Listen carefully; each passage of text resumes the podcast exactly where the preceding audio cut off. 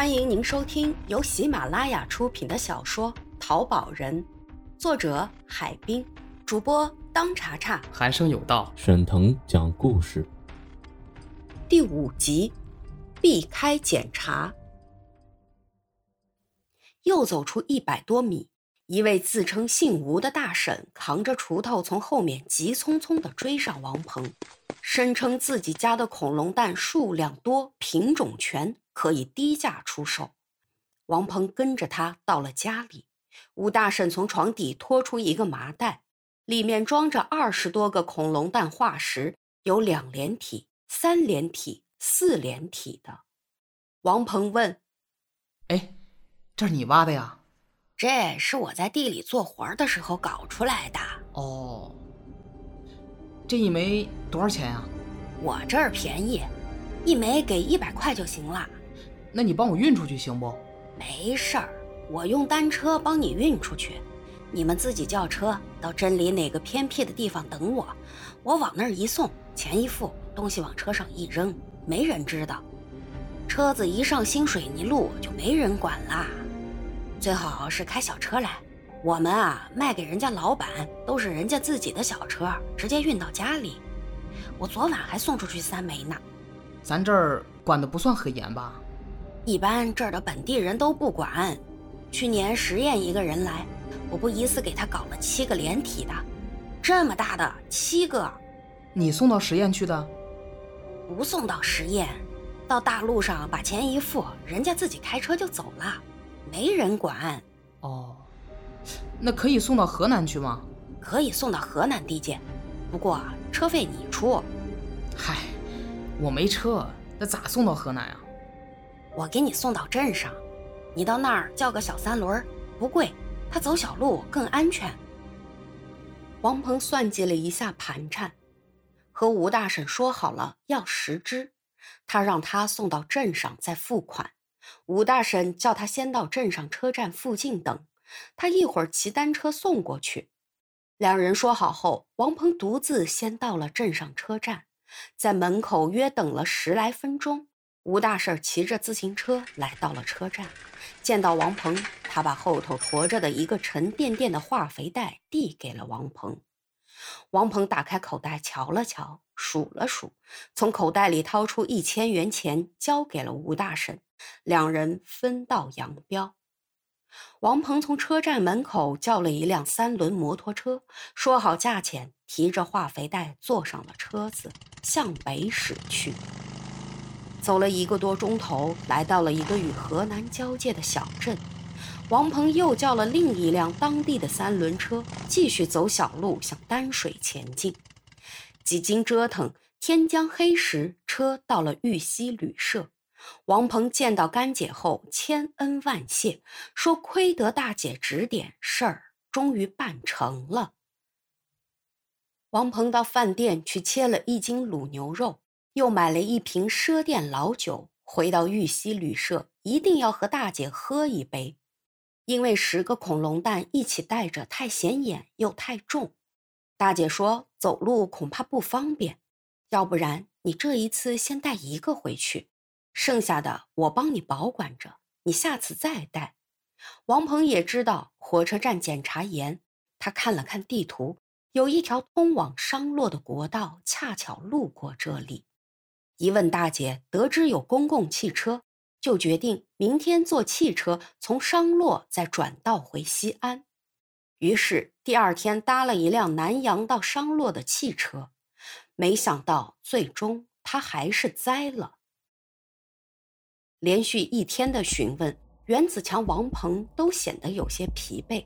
让王鹏签字画押后，王鹏瞪着有些绝望的眼睛问道：“我是不是回不去了？”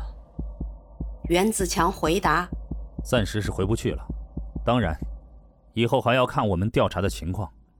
不过，我们会通知你的家属的。那如果我有立功表现呢？”昨天夜里。王鹏被送进看守所后，同事的几个在押犯人马上过来询问他的案情，他们纷纷给他出主意。有人告诉他在处理之前，如果有立功表现，可以从轻发落，所以他早就打定主意，这才会把这个问题向袁子强提出来。袁子强没有马上回答他，把目光移向了坐在一旁的肖警长和李副股长。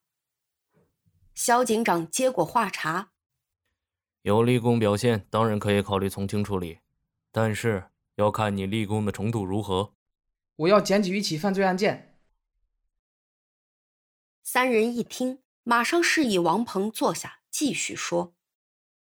原来从湖北回到玉溪旅社的那天晚上，王鹏和干姐吃完饭后，王鹏回到房间，一人坐在房间，一根一根的吸烟。他有些兴奋，不想那么快入睡。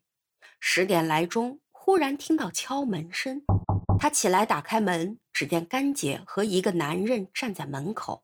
大姐说：“看你房间还亮着灯，知道你没睡。这个大哥说找你有点事儿。”你们慢慢说吧，我去忙了。说完，他走了。王鹏只好把那人让进了房间。进了房间，王鹏拿起桌上的烟，递给那人一根。那人瞅瞅烟盒，说：“ 哼，你这烟不够劲儿，还是抽我的芒果吧。”他吸的是不带嘴的芒果。王鹏问那人有啥事儿，那人反问王鹏：“哟。”你是搞古玩的？嗯，对呀。那你收文物吗？什么文物？瓷器还是青铜器？我跟你讲，我这有一把青铜宝剑，是春秋的。嗯，拿来我看看。王鹏知道文物的种类很多，假货也很多，不看看鉴定一番是不敢轻易买进的。不料那人却说。嗨，当然不在身边了。那么贵重的东西啊，我哪敢带着随身乱跑？你如果要，我们去看看。王鹏一边吸着烟，一边思考着。身边没带那么多钱，买恐龙蛋已经花了不少，剩下的只够做路上的费用。反正我下次还要再来取剩下的蛋，这次就算了。主意已定。就对那人说：“你那东西肯定很贵，我没带钱，我过一段时间还要来，下次再说吧。哎，你给我留个联系地址。这地址啊，我就不给你留了。老板娘认识我，你当这东西啊好遇见呢？你不要，我就拿到南方去了，那边可以卖个好价钱。这次是真的没钱，我也有事儿，明天要回去。”我们还是下次再谈吧。哎，那好吧，你休息吧。王姐认识我，下次来找我吧。看着他骑上摩托车后，王鹏来到柜台，见到王姐，问那人是谁。王姐说：“他叫刁贵，是临县人，专门做古董啊、文物啊走私生意的。每次来都要到我们玉溪旅社喝口水。今天骑着摩托车路过这儿，又来讨水喝。”我看你也是做古董生意的，还没睡，就把他介绍给你认识，多个朋友多条路嘛。时间不早了，我们就没有多聊。我只知道那人有一把青铜剑，但是是不是真的，我没有检讨。你们可以调查，如果是真的，我检举文物走私，这算不算立功啊？肖警长问。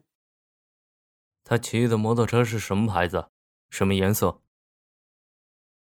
好像是幸福幺二五，嗯，红色的。肖警长站起身子。好，如果确有此事，对破案追回文物有贡献，你这样可以算是立功。但是我们还是要调查，所以呢，你也别着急，今天就到这儿吧。把王鹏送进看守所后，在回县局的路上。肖、李、袁三人都怀疑此事的可信度。最后，肖警长说：“待会儿到县局，我给处里打个电话咨询一下，问问最近有没有类似的案件，不就知道了。”本集已播讲完毕，感谢您的收听，欢迎您免费订阅本专辑。